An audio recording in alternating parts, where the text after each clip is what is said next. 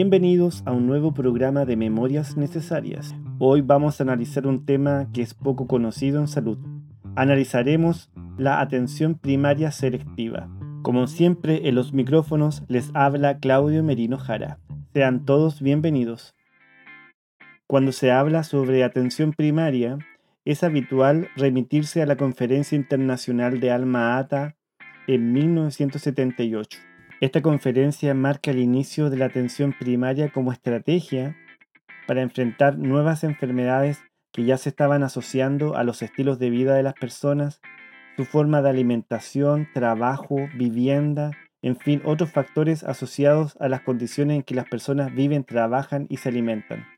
La conferencia de Alma Ata posteriormente se conoció a nivel mundial como la Declaración de Alma Ata, esta declaración, entre los aspectos que señalaba, realizaba una fuerte crítica a la medicalización de la salud, los costos asociados a un modelo biomédico fortalecido por el incremento de la tecnología en salud, la concentración del poder del equipo clínico, especialmente los médicos, y la necesidad de implementar un enfoque preventivo y promocional orientado a intervenir sobre los patrones culturales que, según el diagnóstico sanitario de la época, estaban incidiendo negativamente en los problemas de salud de la población, entre ellos el consumo de tabaco, el alcoholismo, la obesidad, por mencionar algunos. Entre los antecedentes se encuentra el informe Lalonde, publicado en 1974, organizado por el ministro de Salud de Canadá, Marc Lalonde, en el informe se cuestionaban los factores determinantes para la salud de una población, entre ellos los factores biológicos, los servicios de salud, medio ambiente y estilos de vida.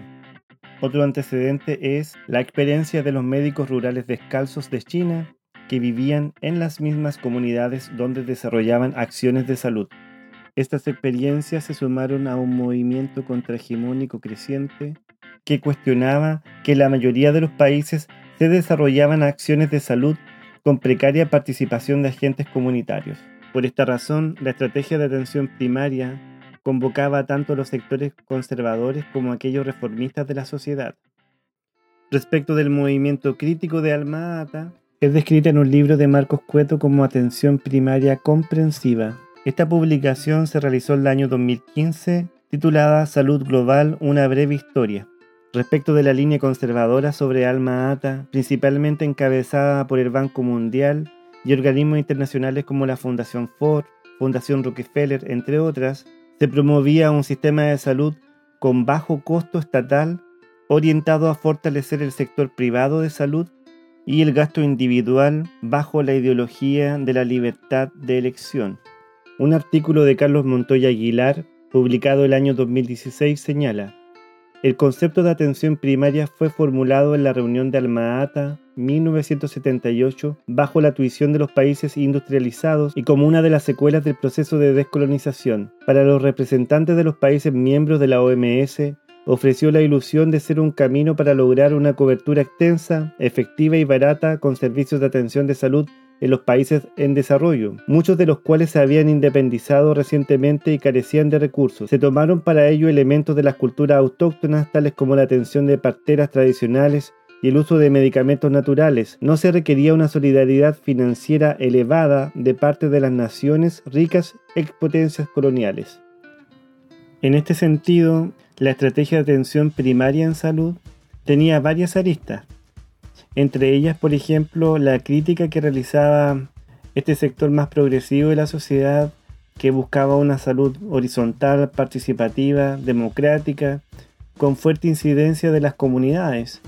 Y por otra parte estaba este movimiento conservador vinculado principalmente a estas organizaciones internacionales y los países industrializados que eh, querían reducir los aportes monetarios a los países en vías de desarrollo.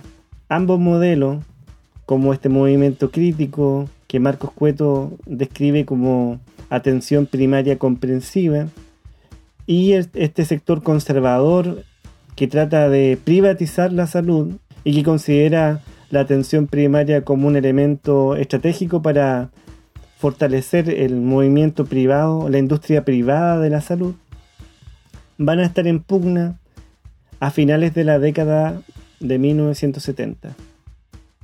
Otro elemento a considerar es que la Declaración Internacional de Alma Ata sobre atención primaria en salud al parecer no es una conferencia aislada, sino que obedece a un conjunto de conferencias bajo la lógica de políticas de posguerra lideradas por organismos internacionales, entre ellos el Banco Mundial.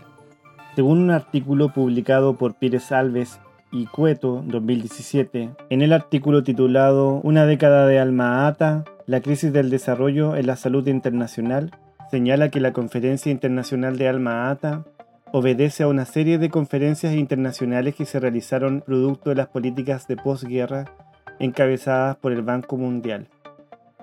Así, el año 1972 se realizó una conferencia sobre medio ambiente, en 1974 sobre materias primas y, desarrollo, en 1974 otra conferencia sobre población, en 1974 una conferencia sobre alimentos, en 1974 y 75 una conferencia sobre derechos de los mares, otra conferencia en 1975 sobre industrias. Y finalmente la Conferencia Internacional de Atención Primaria en Salud en 1978. Como señalan los autores, la conferencia de Alma-Ata se trata a menudo como una especie de evento fundador por ello, sus directrices habrían orientado una serie de iniciativas que, desde entonces, buscaban formas innovadoras de organizar los servicios y llevar a cabo el cuidado en salud. En este ensayo, por el contrario, la conferencia se percibe como un evento de la fase terminal del desarrollo de la posguerra de la Segunda Guerra Mundial en su periodo clásico. En otras palabras, es un evento de los últimos años del desarrollo, tal como fue concebido y practicado de acuerdo con el orden internacional de la soberanía, que luego sería reemplazado por el nuevo orden internacional liberal o neoliberal. Pires Salves y Cueto 2017, página 2142. Pese a las buenas intenciones de la Declaración de Alma Ata sobre atención primaria en salud, en 1979 se desarrolla una nueva conferencia internacional, pero esta vez de índole privado coordinada por la Fundación Rockefeller, se desarrolla en Italia una conferencia internacional privada sobre atención primaria selectiva. Participan en esta conferencia el Banco Mundial, la Fundación Ford y las principales agencias internacionales.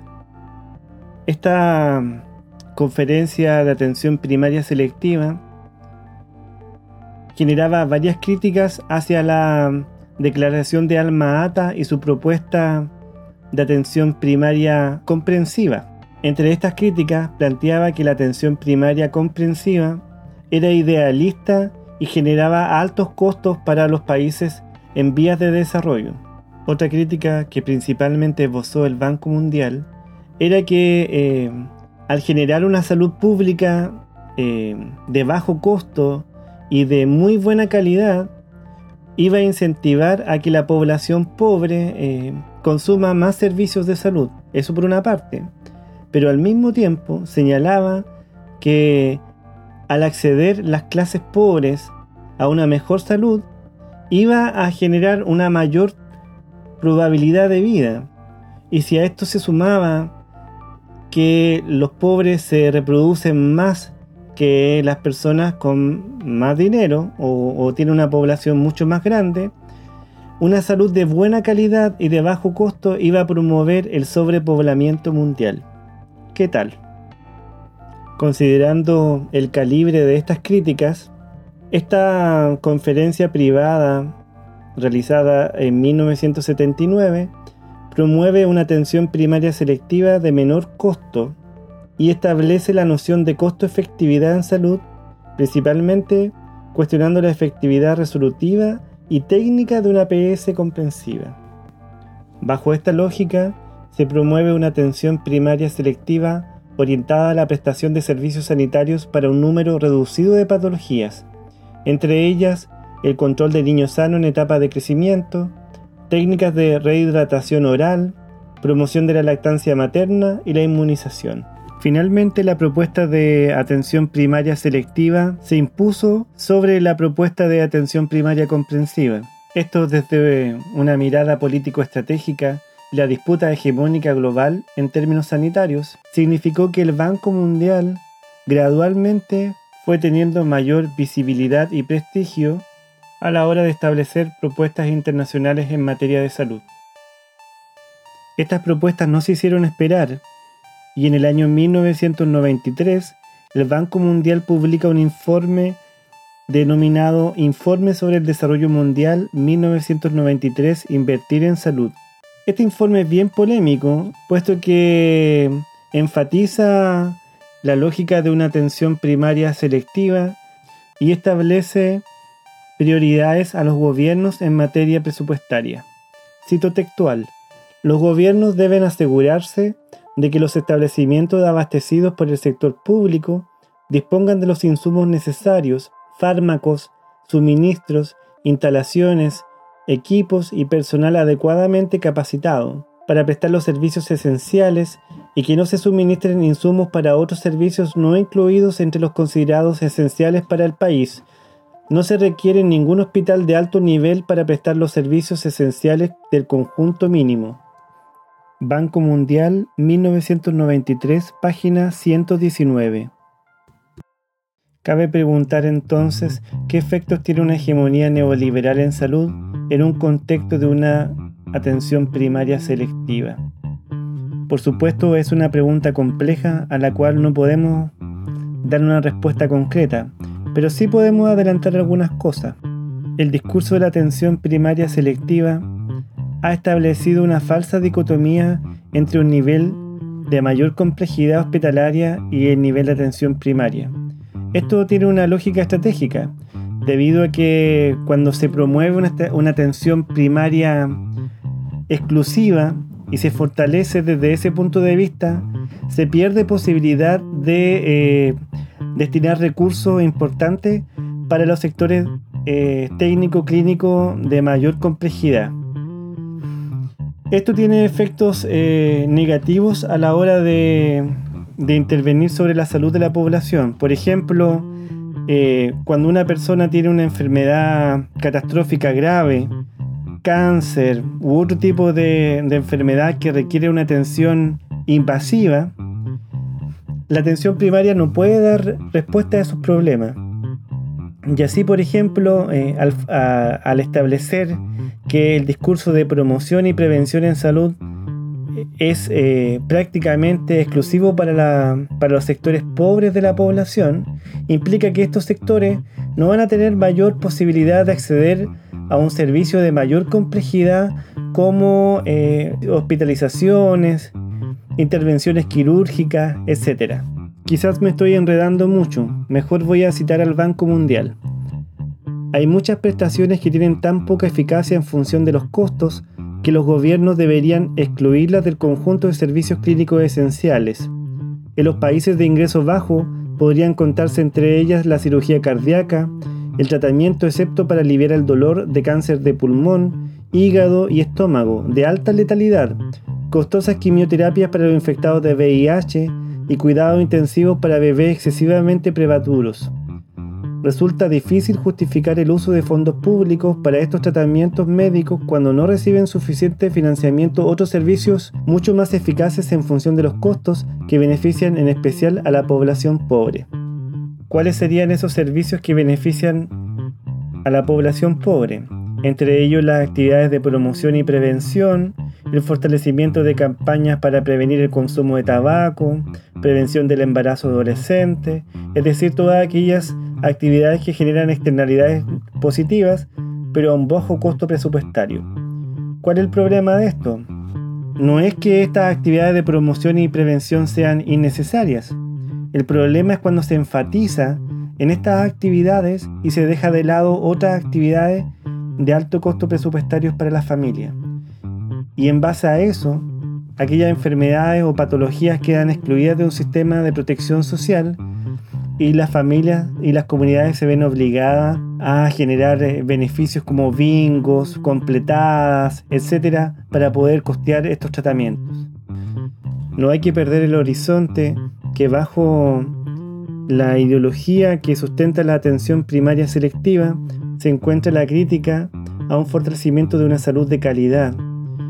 Y que ésta no se implementó en 1979 porque favorecía el aumento de la población en países pobres, porque al disminuir las enfermedades infecciosas en un contexto de altas tasas de fertilidad se fortalecía la pobreza, porque esto aumentaba el crecimiento de la población en relación a la disponibilidad de alimentos, y esto favorecía la sobrepoblación, asociándolo finalmente a problemas del desarrollo. Bueno, amigas y amigos, estamos finalizando el podcast del día de hoy sobre atención primaria selectiva. Les quiero decir que en la descripción de este programa voy a dejar la bibliografía en la cual me sustenté para trabajar sobre atención primaria selectiva. Muchas gracias por su atención, por su paciencia y nos escuchamos prontamente.